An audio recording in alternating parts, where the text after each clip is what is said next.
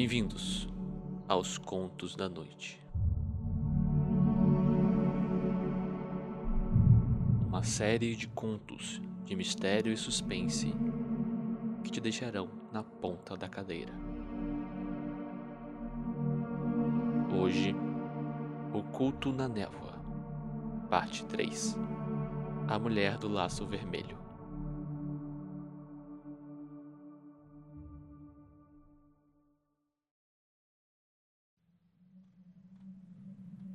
Uma cabeça deformada e cheia de tentáculos, agora decepada, caiu aos pés de Lia. Juntamente com o corpo que a possuía anteriormente. Os tentáculos pareciam agonizar, enquanto raízes e vinhas brotavam rapidamente da cabeça e do corpo da criatura, sufocando e esmagando quaisquer outras formas de vida que lá habitavam. Linha observava confuso e admirado a mulher que acabara de salvar sua vida. Era irônico, pensava, pois afinal, de fato conseguiu encontrar a mulher com a fita vermelha novamente.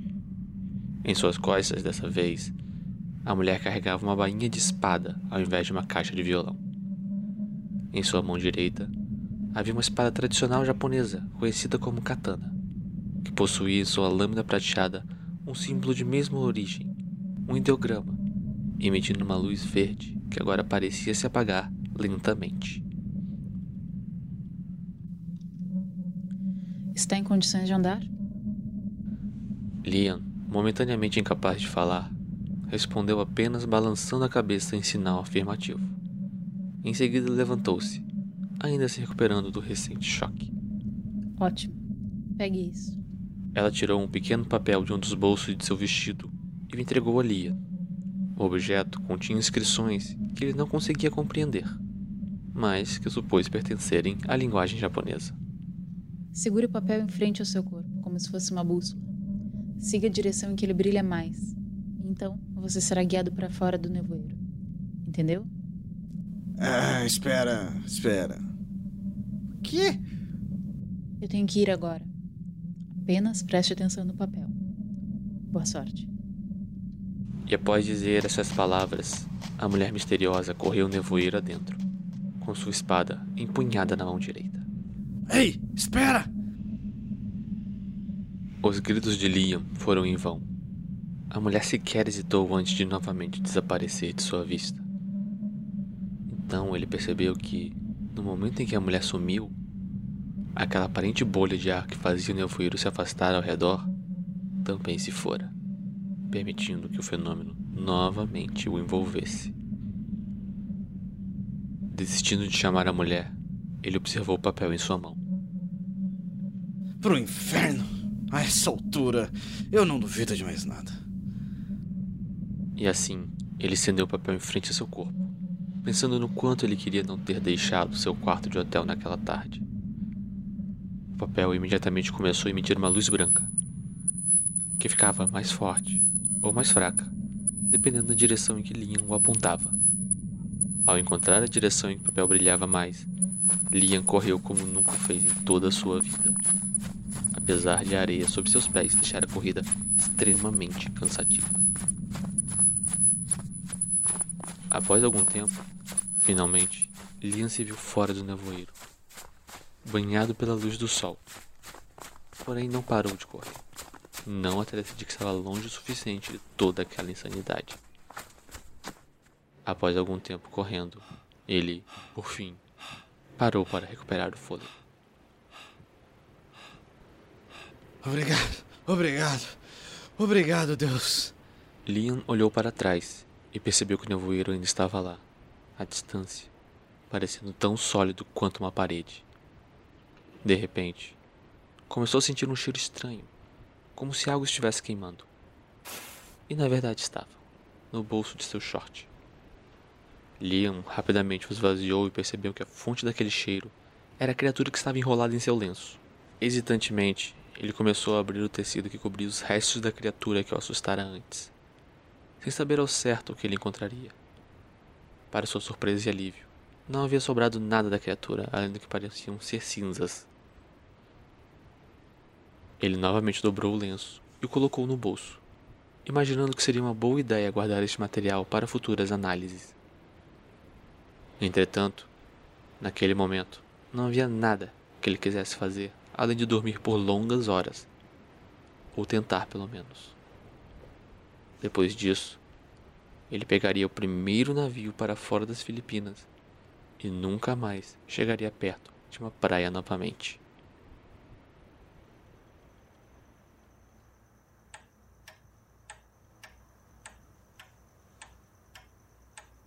Como Liam já suspeitava, o tão desejado sono não veio. Já era de noite, e as memórias daquela tarde perturbavam sua mente sem parar. Se dando por vencido, ele finalmente desistiu de tentar dormir. Se levantou de sua cama e foi até uma pequena mesa em seu quarto, onde estava o papel que a mulher misteriosa o entregara. Ele o segurou em frente a seu corpo como havia feito anteriormente. Porém, dessa vez, nada aconteceu. Quem é você, afinal? Mulher do laço vermelho? Yuno Nakamura. Liam deu um salto ao ouvir a voz que vinha de um canto escuro de seu quarto. Imediatamente correu em direção ao interruptor que acendia a luz. No caminho, pegou a primeira coisa que pôde encontrar para usá-la como arma.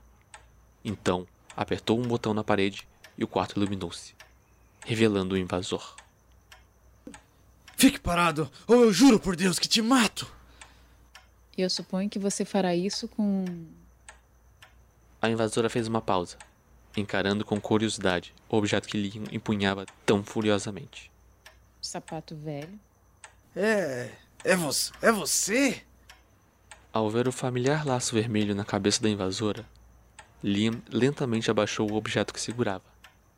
Desta vez, em suas costas, não havia uma bainha de espada, mas sim aquela caixa de violão que ele vira na primeira vez em que a avistara. Quem diabos é você? Eu acabei de dizer. Yuno Nakamura. E você? Liam. Liam Ryuji. Não, isso não está certo. Ao dizer isso, Liam jogou o sapato na invasora. Esta o pegou facilmente, apenas com a mão direita. Parece que você estava falando sério, Sr. Hughes. Então você é real? Tudo aquilo foi real? Eu não estou louco?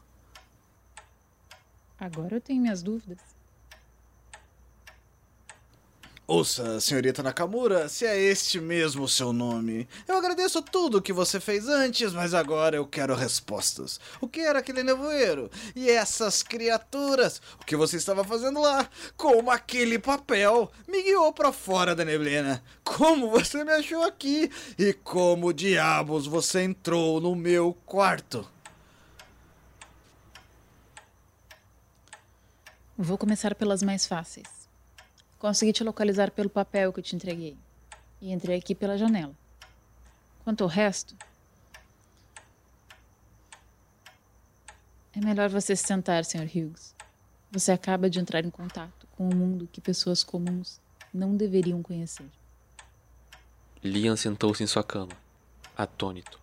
Yuno aproximou-se dele, estendendo o sapato que havia pego. Liam o pegou timidamente e o colocou no chão. Em seguida, Yuno encostou-se na parede e cruzou os braços. Vou começar contando o que me trouxe a este lugar. Eu venho do Japão. Sou descendente de um antigo clã de exorcistas, o clã Nakamura. Com o tempo, nosso clã perdeu poder e influência, ao ponto de se tornar apenas um pequeno grupo secreto nos dias atuais. Durante muitos anos, nós permanecemos em inatividade, pois não recebemos nenhum registro de manifestação sobrenatural até cerca de um mês atrás, quando todo o clã sentiu um poder colossal vindo da direção deste arquipélago. Algo terrivelmente perigoso havia despertado aqui e eu, junto com um grupo formado pelos melhores exorcistas que tínhamos disponíveis, viemos até aqui investigar. Então, tem mais de você por aqui? Não mais. Estávamos próximos de descobrir a fonte daquele terrível poder. Mas todos fomos pegos na neblina e naquela vez estávamos despreparados. Apenas eu sobrevivi, graças a um companheiro que se sacrificou por mim. Liam se perguntava se deveria acreditar em toda essa loucura. No fim, haviam duas possibilidades. ou todas as suas crenças sobre o mundo estavam erradas, ou tudo aquilo fora fruto de sua própria insanidade. Qualquer que fosse o caso, a verdade era que ele não podia confiar em seu próprio julgamento agora. E por isso, não viu escolha a não ser considerar as palavras da mulher como verdadeiras. Eu sinto muito. Mas por que você ainda está aqui? Por que não voltou para o seu clã? Porque eu não tenho mais escolha. Alguém tem que cuidar dessa ameaça. E se eu não o fizer, ninguém mais o fará. Mesmo assim, você não poderia chamar reforços? Não sobraram muitos exorcistas talentosos no meu clã depois daquele massacre. Não faria bem nenhum envolver algum deles agora, pois já estão enfraquecidos demais. A essa altura, eu provavelmente sou a única esperança do clã Nakamura. Se for esse o caso, eu realmente lamento por você ter que passar por tudo isso. Não lamente. Fui criada para esse tipo de trabalho. Nasci como uma exorcista e não vou hesitar em morrer como uma, se necessário. Tudo aquilo era demais para Liam processar. Ele precisava de mais informações e de mais tempo para digeri-las.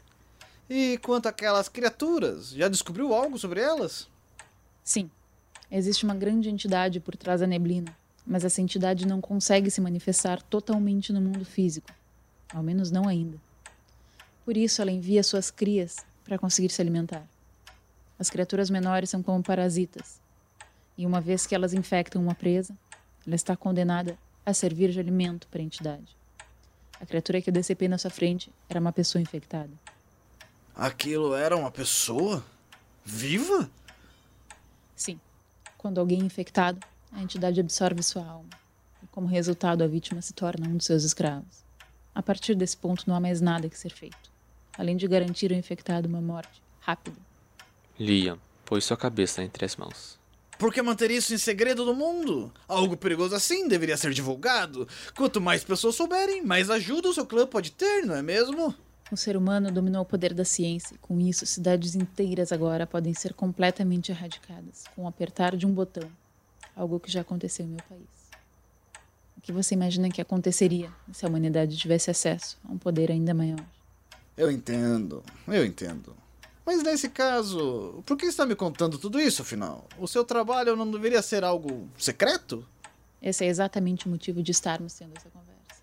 Existe um protocolo que nós, exorcistas, seguimos quando encontramos sobreviventes de ataques sobrenaturais. Como que você presenciou? Yuno retirou a caixa de suas costas e a pôs sobre a cama de Liam. Em seguida, a abriu, revelando a bainha de espada que ele havia visto anteriormente. Observando melhor este objeto, ele percebeu que ela era preta, com detalhes verdes e marrons semelhantes a galhos com folhas. Ao redor da bainha haviam diversos papéis semelhantes ao que Liam possuía, porém com diversas escritas diferentes. Os papéis estavam amarrados em grupos, e cada grupo possuía a mesma escrita. Yuno pegou um dos grupos de papéis, o desamarrou e pegou um único papel entre eles. Os Nakamuras chamam esses papéis de selos. Cada selo possui uma certa quantidade de poder espiritual, que provém das escritas que eles contêm. Existem diversos tipos de selos, e cada um deles possui uma propriedade em particular. Yuno levantou o selo que tinha pego. Em específico, esse é o selo do esquecimento. E o protocolo Nakamura diz que devemos usá-lo em qualquer sobrevivente de ataques sobrenaturais para que possam ter suas memórias alteradas e seguirem com suas vidas normalmente. Liam estava assustado, mas também aliviado. Parte dele queria, mais do que qualquer coisa, esquecer tudo sobre aquele nevoeiro. Mas também havia outra parte dele que queria saber mais sobre aquele novo mundo, que, apesar de assustador, incitava sua curiosidade. Então quer dizer que você vai. Não ainda. Existe uma exceção para esse protocolo. Eu suponho que você matou uma das pequenas criaturas do nevoeiro, estou certa? Sim, mas como você sabe? Meu clã é treinado para sentir a presença dessas criaturas, mesmo de seus restos mortais. Eu sei que você ainda os tem. Gostaria que me entregasse. Materiais que não pertencem a esse mundo representam um perigo em potencial. Ela estendeu a mão para Liam. Certo. Ele foi até a gaveta de uma pequena mesa e pegou o lenço de lá. Em seguida, voltou para próximo de Yuno. A propósito, por que isso virou cinzas? Enquanto perguntava, Liam pôs o lenço fechado na mão de Yuno. Ela guardou logo em seguida. Eles não sobrevivem fora do nevoeiro. Parece que não conseguem viver longe da presença da grande entidade que as gerou, a menos que tenham um hospedeiro. Mas isso não importa agora. O que importa é que você matou uma das criaturas. Normalmente você seria infectado por ela. E mesmo se não fosse, pessoas comuns não podem matá-las facilmente. O que está dizendo? Eu tenho um superpoder só porque eu fui capaz de pisar em um verme? Apenas seres humanos com uma certa resistência espiritual conseguem se tornar imunes a possessões de seres como esses. Espera, devagar. Achei que você tinha dito que as criaturas infectavam as pessoas. O que você quer dizer com possessão? Espíritos malignos tendem a possuir suas vítimas. E essas criaturas são espíritos do tipo parasita, que conseguem se manifestar temporariamente em forma física. Portanto, uma possessão é o mesmo que uma infecção nesses casos. A diferença é que, em vez de drenar nutrientes do corpo, esses tipos de parasitas drenam seu espírito. Agora, como eu dizia, além de ser imune a essas possessões, você foi capaz de matar um deles, apenas com o seu corpo. Isso significa que você tem a resiliência espiritual de um exorcista. E quando alguém como você aparece, o que não é tão incomum, nós somos instruídos a fornecer uma escolha. Yuno pegou sua espada embanhada com a mão direita e o selo do esquecimento com a mão esquerda. Torne-se um exorcista ou esqueça tudo o que viu. A escolha é sua.